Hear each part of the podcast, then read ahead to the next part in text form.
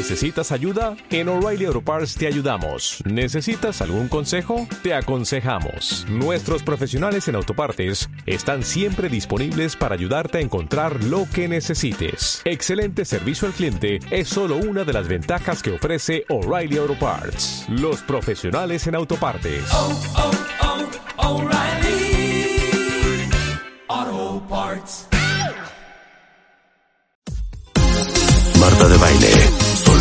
Solo por W Radio. 96.9. Estamos de regreso en W Radio, son las 12.03 de la tarde. Mario Guerra es en the house. Mario querido, la lucha de egos. La lucha de egos, Marta Rebe, ¿cómo están? Pues sí, andamos en esto de la lucha de egos y cómo cuántos cuentavientes no están en su relación en un combate. Ya, ya, ya del amor ni hablamos. Ya hablamos de un combate, a ver quién gana, a ver quién tiene la razón, este, quién, quién puede más, quién, quién manda, quién, quién es el ¿Quién que gobierna, qui- ¿Quién, quién es el ¿quién aguanta más? ¿Quién aguanta, ¿Quién aguanta más, más? sin hablarle al otro? Ay, Ándale, todo eso, todo eso, bueno. Pero, pero hay que ver, si estamos preguntándonos si tu relación es ya una batalla de egos, ¿qué es el ego? Bueno, el ego es lo que creemos que somos. Por eso recordarán ustedes una frase cuando las parejas se pelean, uno le dice al otro, pues ¿quién te crees que eres? Exactamente, ¿quién te crees que eres? Eso es el ego. El ego es lo que tú crees que, que eres. Digamos que es la identidad reconocible por cada persona, por sí misma, y la parte que se encarga de interactuar con la realidad. Está bien, todos tenemos un ego, o sea, eso no, es inevitable, no es malo. De hecho, tener un ego fuerte, es decir, tener un fuerte sentido de identidad, no solamente es sano, sino es necesario para tener una buena relación, para tener una vida propia, para tener una relación satisfactoria. Ahora, el problema viene cuando el ego está distorsionado, particularmente cuando el ego está inflado de alguna manera, o cuando está lastimado y se esconde. Un ego inflado quiere aplastar, un ego lastimado se quiere esconder. Entonces, eh, pero se esconde, pero se defiende. Entonces el problema está en que si nuestro ego no está bien equilibrado, evidentemente, si la otra persona tampoco lo tiene muy en su lugar, pues va a haber una guerra de egos, ¿no? ¿Qué pasa cuando esto sucede? Bueno, primero, hay egos que te hacen creer o que eres inherentemente bueno, o hay egos que te hacen creer que siempre tienes la razón, o hay egos que te hacen creer que eres más listo que el resto del mundo. Hay egos que te hacen creer que todos los que te rodean son unos imbéciles. Es, el ego es como esta vocecita de pronto que nos dicta cómo es la realidad. Y es el que te dice, no dejes que te hablen así, ya te está queriendo ver la cara, se te está saliendo del guacal, dale un estate quieto para que se aplaque, aplácalo, ponlo en su lugar, en su lugar, ¿no? Porque como el ego dice que tú tienes tu lugar, que es privilegiado, el lugar de los otros debe ser un lugar de servidumbre en un momento dado. Entonces, esto, esta lucha de egos, estas vocecillas que nos vienen ahí, pues nos hacen actuar de muchas maneras. Ahora, no siempre el ego inflado es un ego producto del narcisismo. A veces el ego inflado es un ego lastimado que se comporta de maneras muy defensivas. Por ejemplo, o sea, sobrecompensas. sobre sobrecompensas. claro, claro, como te duele, tratas de ponerte hacia afuera grandote para que el otro no se te acerque. Un ego lastimado es un ego vulnerable y todo le duele, todo le enoja, todo le afecta porque quiere que el mundo se acomode a él y él no tiene por qué acomodarse al mundo. Digamos que es un ego rígido que se rehúsa a la adaptación. Por eso es tan reactivo, por eso es tan intolerante con los otros o con quienes piensan distinto. Es como si hubiera, como dice Marta, esta, esta sobrecompensación, es como si hubiera una necesidad de cobrar relevancia y obtener respeto, porque precisamente internamente la persona se siente irrelevante y se siente no digna de ser respetada. Por eso hacia afuera lo quiere hacer ver todo grandote y a mí no me hablas así, yo soy la persona importante y tú no eres nadie. Volvemos al punto, ¿tú quién te crees que eres para hablarme así? Bueno, eso, todo eso no es más que reflejo de un intento de demostrar lo opuesto a lo que realmente por dentro se está, se está sintiendo. Ahora, ¿cómo se lastima el ego? ¿Por qué el ego actúa así? ¿Por qué no está balanceadito? ¿Qué pasó? Bueno, el ego se va formando desde la infancia. Primero con la evaluación y trato que te dan tus padres o cuidadores primarios, y después al desarrollarnos, pues ya aprendimos a evaluarnos de alguna manera y a tratarnos de alguna manera. Entonces, si el trato que nos dieron de niños fue bueno, amoroso y consistente, el ego va a crecer equilibrado. No tiene necesidad de imponer, de demostrar, ni de esconderse. En cambio, si en tu infancia hubo maltrato, frialdad, sobreprotección, por ejemplo, digamos que el ego crece en desbalance y con muchas heridas, que al menos, al menos van a dejar cicatrices que, que, que, impidan un desarrollo sano. Digamos que es una especie de discapacidad emocional con la que quedas y ahora lo, con lo que te queda es estarte defendiendo y defendiendo y defendiendo, aunque nadie te está atacando, porque el ego lastimado siente que todos lo atacan, siente que todos se quieren pasar de listos, sientes que todos te quieren ver la cara y entonces pues reaccionas de maneras muy agresivas. Entonces el ego se convierte en una máscara retorcida que nos identifica una de dos, o con una víctima o con alguien superior. La víctima no debe ser tocada. A mí no me hablas así. Y el ser superior no debe ser cuestionado. Yo no tengo por qué darte ninguna explicación. Entonces, si ustedes han oído ese tipo de frases en su relación cuentavientes, están en una lucha de egos. A mí no me hables así. ¿Quién te crees que eres? Serían las frases favoritas de una persona que tiene el ego distorsionado. Ahora, Parece inocente preguntarnos, pero vale la pena. Sí. ¿Cómo afecta el ego una relación de pareja? No, y, quiero que me, me, y quiero que me lo digas en un ejemplo. Sí. En realidad, ¿qué son dos luchas de egos? ¿Dos niños chiquitos jalándose el juguete? ¿O qué es? Sí, dos niños chiquitos jalándose el juguete, dos niños queriendo ganar, tener la razón, que les cumplan los caprichos, eh, que no los cuestionen, ¿no? El niño quisiera que su mamá o su papá nunca le preguntaran si hizo la tarea, eh, quisiera que nunca lo mandaran a lavarse los dientes, quisiera que nunca lo mandaran a acostarse temprano. Quiere hacer lo que quiere hacer, como lo quiere hacer, porque de alguna manera, como quedó en aquella fijación infantil muchas cosas pendientes, pues ahora sí que ya no estoy buscando quién me la hizo, lo que estoy buscando es quién me la pague. Recuerden, cuenta bien, esto es algo muy importante todo lo que en la infancia no quedó resuelto, porque en la infancia es donde tenemos nuestra primera relación emocionalmente íntima con alguien, y en este caso normalmente es con nuestros padres. Todo lo que no se resuelve, todo lo que no se acomoda, se queda como congelado durante la niñez, durante la adolescencia, hasta que llegamos a las relaciones de pareja más estables y ahí se desata de nuevo todo lo que quedó pendiente. ¿Por qué? Porque la relación de pareja normalmente es la segunda relación íntima importante que vamos a formar en nuestra vida después de la relación que formamos con la familia. Entonces, si algo no se resolvió allá, te lo vas a querer cobrar acá inconscientemente.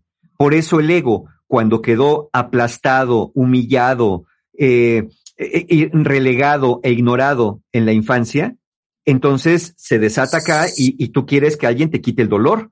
O igual, cuando hubo sobreprotección, que te dijeron que eras la cosita más maravillosa de la tierra, que nadie te merece, que nunca nadie tendría por qué, por qué cuestionarte. Este, yo me acuerdo que tenía una paciente que me contaba que su papá le decía cuando le llevaba a conciertos, así, no, tú no aplaudas después del concierto, porque nadie merece tus aplausos. Tú quédate quieta, seria, para que vean que eres digna. Bueno, entonces crees con un ego absolutamente distorsionado, donde yo no tengo que dar nada a nadie, porque pues yo soy la joya de la corona. Entonces, ahí es donde se genera esto en ejemplos, una lucha de, no, pero es que tú, y, atacas donde más duele, ¿no?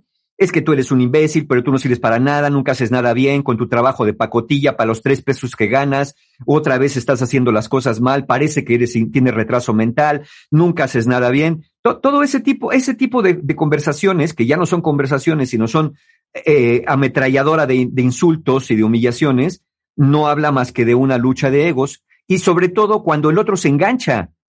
Porque vamos, alguien me podrá decir, pues ¿quién te crees que eres? Y yo contestaría, pues soy Mario Guerra, ¿no? No contestaría, soy tu padre, fíjate, para que lo sepas, aquí mando yo, yo soy tu padre y tú no eres nadie. Tú estás aquí para servir, para eso pago yo, porque el que paga manda. Ahí está la lucha de egos. Si el otro se enfrasca también, entonces quiere decir que se juntaron dos egos lastimados que lo que están tratando es de demostrar al otro que tiene la razón. Vamos, lo que están tratando es de ganar a como de lugar. Y, y, y ganan Claro. para no perder, ¿eh? Ganan para no perder. Entonces, ¿cómo descompone eso una relación? ¿Cómo descompones una relación? Miren, pues obviamente, ya cuál relación, ya le pueden cambiar el nombre, ya no le digan, oye, ¿y tú estás en una relación? No, yo estoy en un campo de batalla, Eh, porque en eso se convierte la Sí, relación. exacto. en un campo de batalla en donde ambos pareciera que quieren ganar, aunque en realidad quizá lo que están haciendo es una profunda defensa de las heridas que no han podido resolver. En este campo de batalla pareciera que todo se vale, hasta lo dice en aquella frase, en la guerra y en el amor todo se vale, pero yo creo que tendríamos que replantearnos esto, ¿eh? Porque, porque hay guerras que dejan muertos, heridos y desaparecidos. Y en este caso me refiero que puedes dejar muy lastimada a tu pareja o incluso puedes acabar tu relación. Entonces, ¿qué pasa cuando estás en un campo de batalla? Pues sacas a relucir tus mejores armas o tus peores armas. Y miren, son tres, tres grandes armas. Y ahorita las voy a especificar. Es crítica, desprecio y defensividad. El arma número uno es la crítica, que le señala al otro sus errores como una forma de hacer parecer que uno no los tiene. No, ¿cómo? Otra vez te equivocaste. Ay, no te puedo encargar nada. O sea, parece que no puedes hacer nada bien. Que eso en el fondo sí le está diciendo al otro una crítica de su, de su error, pero tú también por el otro lado te estás poniendo como una persona infalible, como si tú nunca te equivocaras. Es decir, es como apuntar en otra dirección para distraer la atención de lo que no quieren que veas de ti mismo. Por eso esas personas usan mucho este recurso de la crítica. Ay, aquí no lo hacen nada bien. Mira, los que van manejando todos son unos imbéciles. ¿Cómo es posible? Voy a llegar tarde. ¿Por qué no me acordaste? ¿Por qué no me marcaste? ¿Por qué no me hiciste lo que te pedí? Todo, todo hacia afuera. Porque lo que no quiero que vean es que no es que los que van afuera sean unos imbéciles, sino que yo salí tarde. No es que no me recordaste lo que te pedí, sino que soy incapaz de hacerme responsable de mis propias cosas. No es de que tú preparaste mal la comida, sino por, porque yo también no coopero con eso. Entonces, apunto hacia afuera a todo mundo, todos son culpables, para que no vean que el principal culpable y responsable puedo ser yo. En la crítica, el sarcasmo y la intolerancia son armas muy comunes. Como cuando dicen, ay, qué milagro que llegó el patrón temprano. ¿Qué pasó? ¿Se peló con su amante el señor? ¿Ya no quiso ir a cenar con usted? ¿Qué milagro? ¿O qué necesita dinero? ¿Que le planchen una camisa? ¿Qué necesita el patrón acá? O el sarcasmo de, ay, ay, ay, se ofendió la señorita, seguramente es de la generación de cristal, no se le puede decir nada. Todo ese tipo de comentarios sarcásticos lo que hacen es, miren hacia afuera, lo que estaría diciendo es, miren hacia afuera, no me vean a mí, miren hacia afuera, todos son malos, yo soy bueno, a mí no me critiquen. Con la crítica constante, cuentavientes, se manda un mensaje continuo de no te quiero. Ese es el mensaje que están mandando cuando utilicen esta arma en la lucha de egos. Esa es la crítica. Luego viene otra peor, peor que la crítica, sí, el desprecio. Es un intento del ego propio, como se sabe pequeño por dentro, es un intento de empequeñecer a los demás, para que más o menos me sienta yo a la altura. Fíjense qué macabro. En lugar de yo pensar cómo puedo sentirme mejor conmigo mismo y hacer cosas para sentirme mejor, en lo que ocupo mi tiempo, sobre todo con las personas que quiero, es en empequeñecerlas, en humillarlas, en despreciarlas, para tratar de rebajarlas a la altura que creo tener, que nunca reconozco abiertamente, pero que yo en el fondo siento que tengo. Entonces, e- e- es, es probable que la persona desprecie, así como haciendo burlas de, ay, ay, ay, ay, vas a tu trabajo de pacotilla para los tres pesos que te pagan. Ay, ay, ay, de todo te ofendes, ay, como si fueras tan importante. Ubícate, ubícate, no eres nadie en esta vida. Así que Ay, qué Yo- horror, yo- Mario. yo, así lo dicen. Yo estudié, yo estudié, no soy un mantenido, no soy una cualquiera, yo sí sé cosas, yo soy de la familia, de la más alta alcurnia social, ven- vengo desde las más altas planicies de la Suiza contemporánea y tú naciste en una chinampa. Bueno, así pretenden las personas que están enfermas de este ego humillar al otro con su origen, con su familia, con su trabajo, con la escuela, con lo que hicieron, con lo que no hicieron. Bueno, hasta si no les encuentras, les desentierras errores del pasado. Acuérdate cómo te pusiste en la boda, si eres un borrachín de arder, ¿no? Eh, Oye, se casaron hace 30 años, sí, pero no se me olvida. Entonces, este desprecio es muy tentador, anular o minimizar al otro. Pero acuérdense, cuentavientes, no importa cuándo pre- cuánto pretendas humillar a otra persona, aunque lo logres, a ti no te hace crecer, te hace sentir como que te haces más grande, pero realmente no te hace crecer y te mantiene con el ego disminuido y por ende sumamente vulnerable y por ende sumamente defensivo. Y es por eso que estás todo el tiempo en esta batalla pretendiendo demostrar. El desprecio es un ataque directo a la persona que lastima profundamente y obviamente ya no solamente daña tu relación, sino daña la autoestima de la persona que tienes enfrente. Quien es, y, y acuérdense de esto, ¿eh? Quien es objeto de desprecio es objeto de maltrato constante. El desprecio es una forma de maltrato. Es una idea de superioridad moral la que gobierna en este caso, ¿no? Yo soy una persona importante, tú no eres nadie, al menos no eres nadie para cuestionarme a mí. Al menos no eres nadie para hablarme, me tienes que hablar casi casi de usted, porque yo soy más importante que tú. Y con la crítica constante, el mensaje que se manda es no te quiero, bueno, con el desprecio, el mensaje que se manda es tú no vales nada para mí.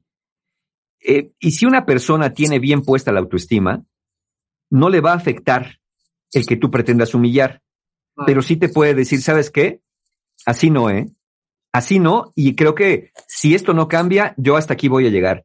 En cambio, una persona que sí tiene la autoestima baja, pues va a llorar y va a decir, es que me dijo, yo, eh, mira, en, en, los talleres muchas personas me cuentan, ¿no? Es que yo vengo con un trauma porque mi expareja rompimos y el día que peleamos me dijo que estaba yo gorda y que por eso me dejaba. Otro me dijo que porque era yo un eunuco impotente. Otro porque era yo este, la peor cosa de la tierra y que como mis padres eran divorciados, seguramente yo traía ese maldito estigma ahí. Entonces, es, es lo que siempre he dicho. ¿Cómo usamos la intimidad? ¿Cómo usamos la información que tenemos del otro para lastimarlo de una manera a veces irreparable cuando decimos estas cosas? Bien deberíamos guardar la lengua cuando estamos muy enojados hasta que sintamos un poco de más calma para poder conversar.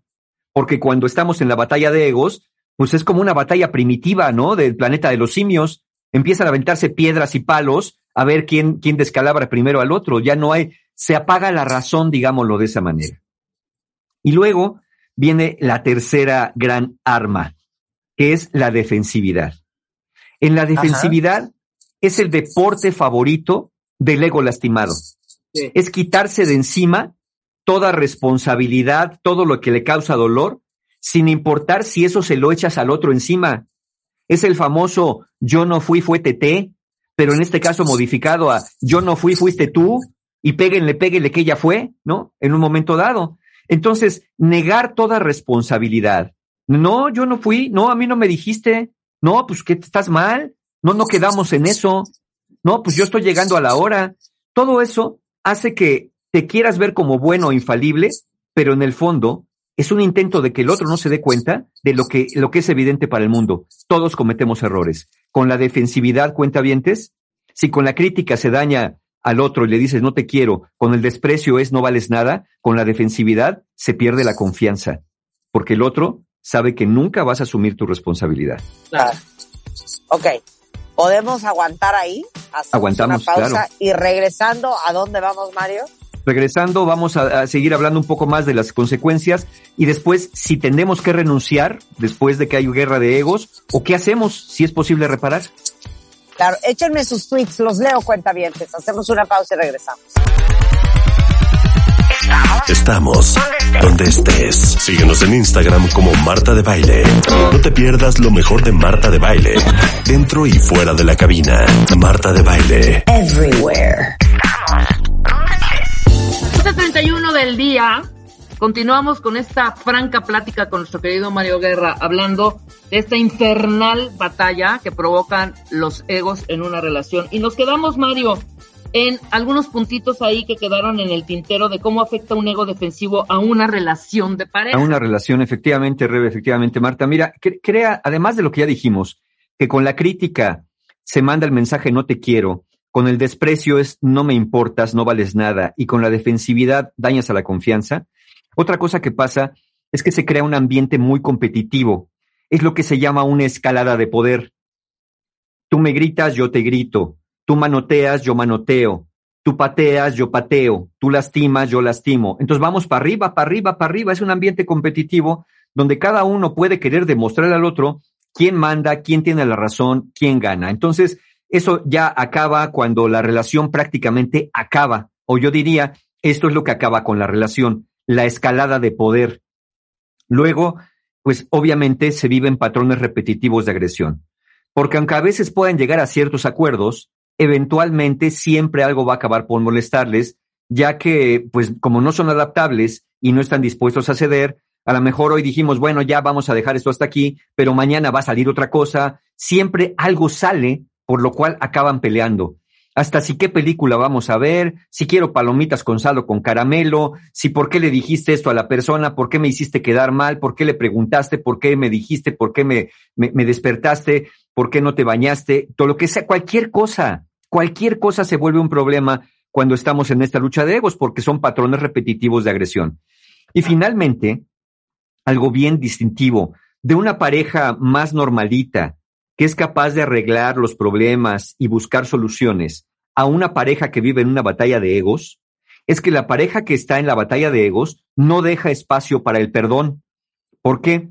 Porque el ego lastimado usa una armadura muy poderosa la armadura del resentimiento para evitar más dolor. Y esta misma armadura que te protege de que tu pareja te vuelva a lastimar es la que impide que tu pareja pueda acercarse a tu alma, pueda acercarse a ti, porque ya es, me la debes, acuérdate lo que me hiciste, este, no, ni, ni creas, ni creas que ya con eso me, este, me contentaste, este, eso nunca te lo voy a perdonar, es la frase favorita de una persona que le gusta la batalla de egos. La amenaza de eso, nunca óyelo bien, nunca en tres vidas más que viviera, nunca te lo voy a perdonar. Bueno, yo digo, ok, cada uno es libre de perdonar o no perdonar, pero la diferencia es que el que está en una batalla de egos lo grita, lo anuncia, lo usa como una amenaza y como un recordatorio de me la debes y no te va a alcanzar la vida entera para pagármela. Ese es el gran problema. Entonces, después de todo esto, hay una pregunta. Entonces, Mario, ¿hay que renunciar al ego para que pueda entrar el amor? No, o sea, claro que no. No se puede renunciar al ego. Acuérdense que el ego no es un tumor. El problema es que el ego esté enfermo, que, que esté lastimado o que esté agrandado, que al final el resultado es el mismo. Si está agrandado, pues se siente superior. Si está lastimado, tiene necesidad de mostrarse superior. Entonces, no, claro que no es renunciar. No es posible renunciar al ego.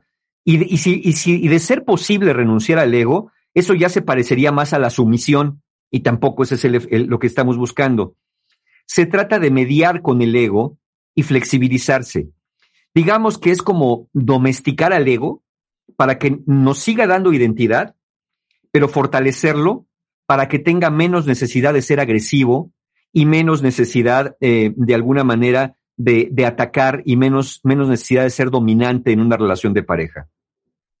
Cuando tú domesticas al ego, es porque ya fortaleciste tu autoestima. Con una mejor autoestima, el ego está más balanceado. Y eso ya abre la puerta para que el amor pueda fluir entre dos personas. Mira, el amor te hace cuidarte, te hace cuidar al otro y te hace cuidar tu relación. Pero eso es complicado si tu ego te está diciendo todas las cosas que te está diciendo. Te está diciendo que nadie tiene que hablarte así, todo lo que ya dijimos. Bueno, entonces, si el ego te dice que ambos están en guerra y que lastimar al otro es la única manera de hacerte escuchar, es la única manera que el otro te tome en cuenta, pues evidentemente es lo que vas a tener, vas a tener la tendencia a hacer. Entonces, un, eh, e, esta complicación que trae el ego lastimado, que no te permite cuidar, te dice el otro te quiere picar los ojos, el otro te quiere ver la cara de imbécil. Un ego fortalecido a través de una buena autoestima no evita no evita que alguien quiera pasarse de listo contigo, no, no es una póliza de garantía, pero sí te ayuda a poner límites claros. Sí te ayuda una buena autoestima a no tener la necesidad de gritar o lastimar como una forma de hacerte ver o hacerte escuchar por tu pareja. Entonces, dicho esto, ¿qué hacemos? ¿Qué hacemos si tú descubres que estás en una relación, en una batalla de egos, en un campo de batalla, y no una relación afectiva y amorosa con alguien? Bueno, hay varios pasos. El primero, y creo que es indispensable, es que ambos declaren una tregua. No, no, no el fin de, la, de, las conversaciones, es una tregua. Una tregua, pero para declarar una tregua se requiere no solamente de buena voluntad, sino se requiere verdaderamente de amar a la otra persona. Porque cuando amas a la otra persona, no la quieres lastimar. No quieres, no quieres que se vea dañada.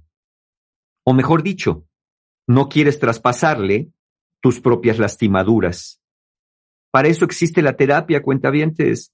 Un, una pareja no es un terapeuta. Al terapeuta le puedes decir todo lo mal que te sientes, le puedes vomitar todo lo mal que te sientes, o en un proceso terapéutico, individual, colectivo, puedes desahogarte, pero con la pareja, ¿cómo le vomitas todas tus heridas infantiles si esa persona no sabe qué hacer con ellas y no sabe cómo contenerte en un momento dado? Entonces, primero, hacer una tregua. Segundo, y aquí va a estar bien difícil, pero se los tengo que decir.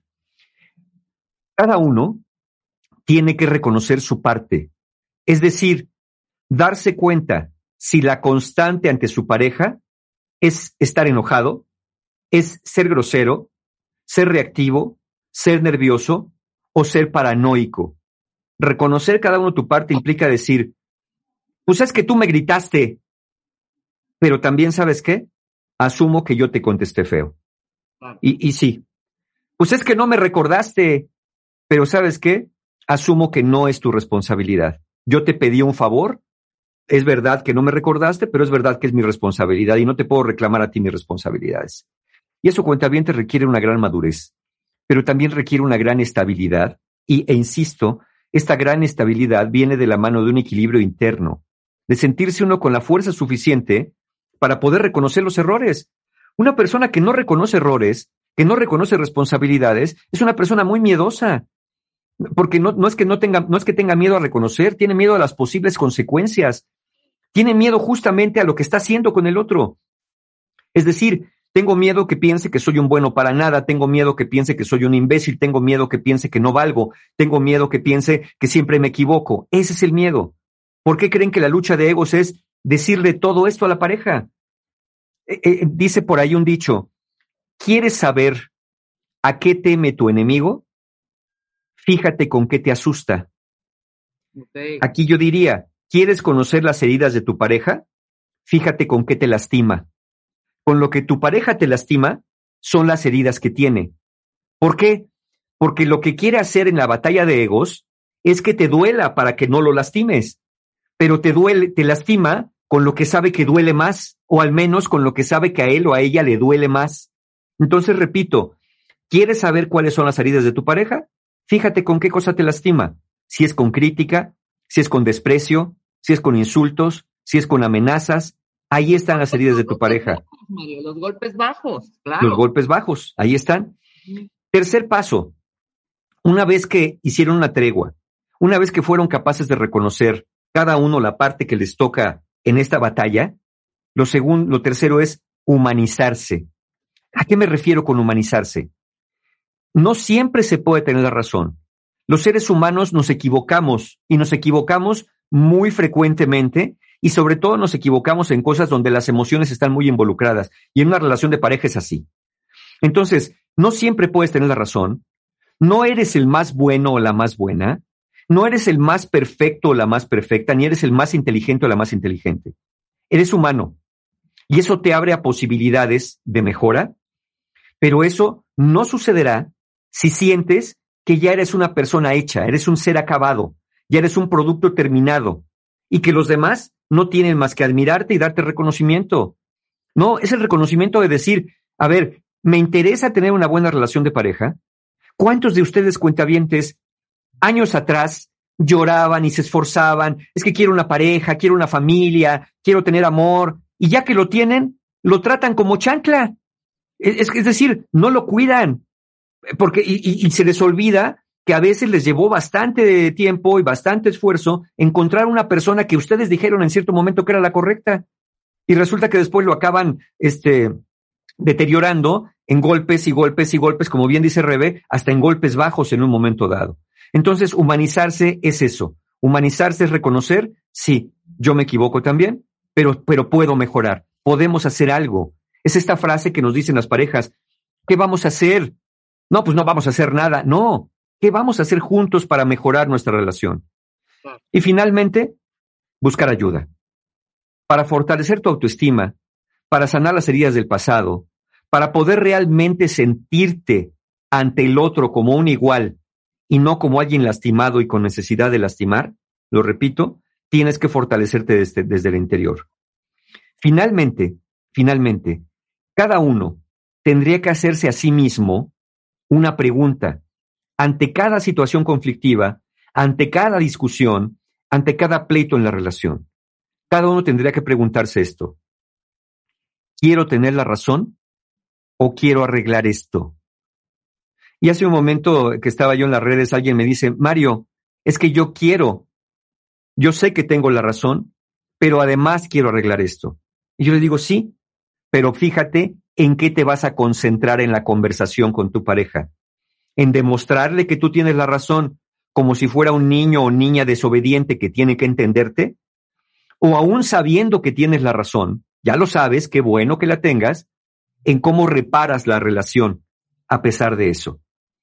A veces, a veces no se puede tener ambas cosas, o a veces sí, pero no vale la pena anunciar yo tengo la razón con fanfarrias para que el otro vea lo maravilloso que soy. Si sientes que tienes la razón, qué bueno, pero hazte una pregunta. ¿Y si no? Claro. ¿Y si mi pareja tiene un poco la razón también en lo que me está diciendo? ¿Y si yo me estoy cerrando a escuchar? No vale la pena sentarnos a conversar. No vale la pena que ya que descubrí que esto me duele tanto y me provoca este enojo y esta rabia con la que voy y me desquito, no valdrá la pena trabajar en mí. Miren, ya finalmente cuentavientes, en lugar de querer arrastrar a su pareja, porque a veces pasa, Mario, ¿cómo le hago que mi pareja quiera ir a terapia? Mario, ¿cómo le hago para que mi pareja quiera ir a un taller? ¿Cómo le hago para que mi pareja eh, haga lo que yo quiero, básicamente, no? Bueno, no siempre lo vas a lograr. Pero cuando tu pareja no quiere, no quiere buscar oportunidades de ayuda, no quiere acercarse a un proceso terapéutico, no quiere acercarse a una oportunidad de mejorar, ¿por qué no piensas qué puedes hacer tú? Yo sé que algunos me dicen, no, Mario, es que el del problema, la del problema es mi pareja. Por eso quiero que vaya, porque el problema es el otro. Miren, nada más asuman algo, porque sé que si están en batalla de egos, a lo mejor esto que le estoy diciendo van a decir, no, no, yo no soy. Ok, nada más cada uno asuma. En todos los problemas que tienen su relación de pareja, tienen al menos el 3% de responsabilidad. Nada más el 3%. Cualquiera puede asumir el 3%. Bueno, con ese 3% trabaja, porque en ese 3% está tu autoestima dañada y está tu infancia todavía no resuelta. Entonces, con ese 3% nada más, no les pido más, nada más asuman el 3%. Asuman que cierto momento le picaron cuando no le tenían que picar, que en cierto momento se podían haber quedado callados cuando estaban a punto de lanzar un insulto, que en cierto momento podían haber escuchado de una manera distinta para poder entender lo que su pareja quería decirles, pero en cierto momento le dijeron, cállate, a mí no me hables así. Reconozcan eso, solamente el 3%, y eso ya será un avance para buscar encontrar, deshacer la batalla de egos y abrir paso al amor, al amor genuino, al amor verdadero, al amor que se entiende, que se comprende, pero que también a veces se perdona o incluso dice, creo que no podemos seguir juntos acá, pero no en una guerra interna donde ni están bien ni están separados. La idea es que si están juntos, estén bien, y si no van a estar bien, pues para eso los barcos tienen botes salvavidas, Claro. para que cada uno se ponga a salvo. Oye, Mario, pero mira, todo lo que nos han escrito y lo puedes verificar en tu, en tu timeline y en tu Twitter, la gente súper honesta, los cuentavientes muy, muy honestos, aceptando que ellos han iniciado esta batalla, que ellos se han metido en este túnel del terror y en algunos momentos han cedido, pero están súper francos ahorita tuiteando, que ahí los podrás ver y en el transcurso de Sí. la tarde les contestarás, pero súper honestos, muy bien cuentavientes, los que están ahorita padeciendo eso y los que están provocando este caos, ¿me explicó? Claro, ejemplo, claro. Aquí Fabi nos dice, es difícil creer que mi ego está desatando guerra tras guerra en mi relación. Sin embargo, yo he cedido mucho, Mario, y por lo general siempre salgo perdiendo. Pero lo hago por no seguir en la misma fregadera, ¿no? Claro, pero ahí está, porque es lo que les decía. El ego, eh, eh, cuando está mal, o está súper inflado y armas una guerra, o se desinfla totalmente y acaba cediendo. Todo el origen de esto es la autoestima, ¿no? Entonces, mejor tengo que ceder ya para no armar una bronca en lugar de decir, a ver, ¿yo qué estoy haciendo aquí? Muchas personas dicen, es que tengo que rescatar mi relación. Pues sí, pero yo siempre he dicho, a veces cuando no puedes rescatar tu relación, vale la pena que te rescates a ti mismo o a ti misma. Claro, aquí otra cuenta bien te dice, Mario, Marta, justo en, estás hablando de mí, Mario, y destruí mi relación de 20 años. Tengo tres meses separada. Mira. Bueno, y antes ya me imagino que de esos 20 años, una buena parte era un campo de batalla, ¿no? Claro, por supuesto. Pues ahí está. Grandes lecciones, Marta, eh, perdón, Mario, de, de martes. Tenemos Sí. cursos para continuar con, con nuestro trabajo interno, ¿no? Justamente tenemos talleres y recuerden que los talleres siguen siendo online. Ya quizá en el futuro mediano podamos pensar en regresar a la modalidad presencial, pero siempre va a seguir habiendo talleres online. ¿Qué tenemos? Tenemos el sábado 11 de septiembre, ya este sábado por acá. Tenemos el 11 y 12 un combo sensacional justo para aquellos que están reconociendo que la regaron para no volverla a regar.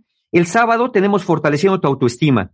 Es un taller precisamente para que ya no tengas que depender de la agresión para hacerte escuchar, para que no tengas que depender de la sumisión para no perder tu relación. Fortaleciendo tu autoestima el 11, el 12 sanando heridas de la infancia, básico también para no andar cobrándole facturas a quien no adquirió la deuda, arreglar las cosas donde tienen que arreglarse en un proceso de autorreparentalización el 12 de septiembre. Luego tenemos el domingo Los hombres de tu vida, un taller para mujeres, sobre todo aquellas mujeres que tienen mucho conflicto con la parte masculina, no solamente con la externa, con los hombres, con el padre, con los hermanos, con la pareja, sino internamente también el 19 de septiembre. Y el 25 de septiembre, el taller estrella para estos temas, la ciencia y el arte de ser pareja. Un taller donde van exclusivo para parejas, donde van a conversar, donde van a conocerse verdaderamente, como hace muchos años no se conocen en conversaciones nuevas. Toda esta información de los talleres y formas de pago, pues como siempre, con mis amigos de encuentrohumano.com, porque siempre hay un taller abierto en encuentrohumano.com. Perfecto. Nos vemos el siguiente martes, mi querido Mario. Nos vemos el próximo martes, Rebe. Gracias. Pasa un extraordinario fin de semana. Ándale. Hasta todos medio. Eso, mero. vamos, cuentavientes. Nos, eh, quédense en W Radio, todavía hay mucho que aprender. Viene Carlos Loret con las noticias en Así las Cosas. Luego deportes, tenemos también la corneta con Videgaray y el Estaca. Eh, deportes ya dije. Luego viene el hueso con nuestro querido Enrique Hernández Alcázar. Mariana Brown, Alejandro Franco, muchísimo más que aprender en W Radio y nosotros nos vemos mañana a las 10 en punto en vivo. Adiós. Marta de Baile Everywhere. Síguenos en Facebook como Marta de Baile y en Twitter, arroba Marta de Baile.